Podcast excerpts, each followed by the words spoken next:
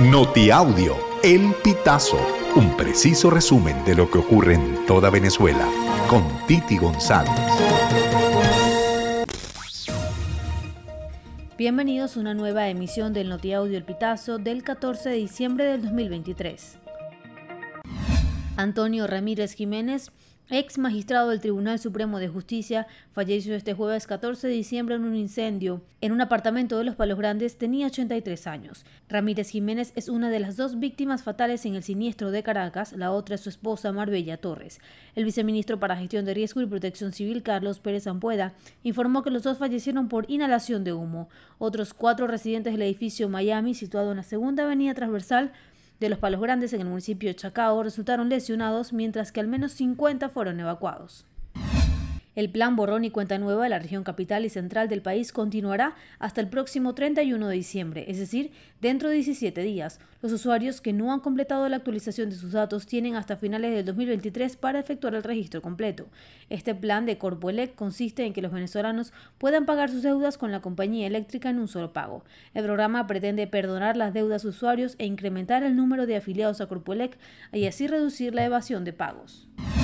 La censura en Venezuela cada vez aumenta más. Así quedó reflejado en el informe de la ONG BE Sin Filtro, que fue presentado este jueves 14 de diciembre. De acuerdo con lo publicado en el documento, la mayoría de las páginas que fueron bloqueadas están relacionadas con noticias. En 2022 documentaron el bloqueo de 77 sitios web y en 2023 llegaron a 80 hasta octubre cuando se cerró el informe. Los sitios de noticias son los más bloqueados. Así lo aseguró Andrés Aspuro, director de la ONG.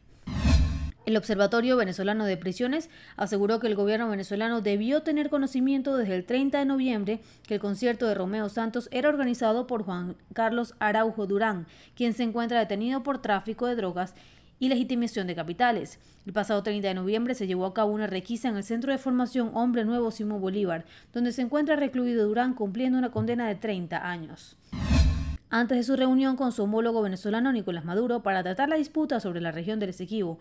El presidente de Guyana, Irfan Ali, insistió en que la frontera entre su país y Venezuela quedó definida con el laudo arbitral de 1899. A su llegada al aeropuerto internacional de Argel en San Vicente y las Granadinas, Ali afirmó que los hechos son los que dictarán la reunión, según publicaron los medios guyaneses.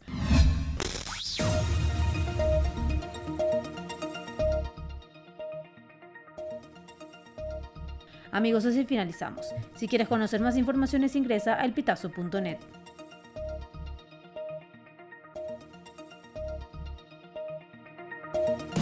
Estas informaciones puedes ampliarlas en nuestra página web, elpitazo.net. También recibimos tus denuncias vía SMS o WhatsApp a través del 0414 230 2934.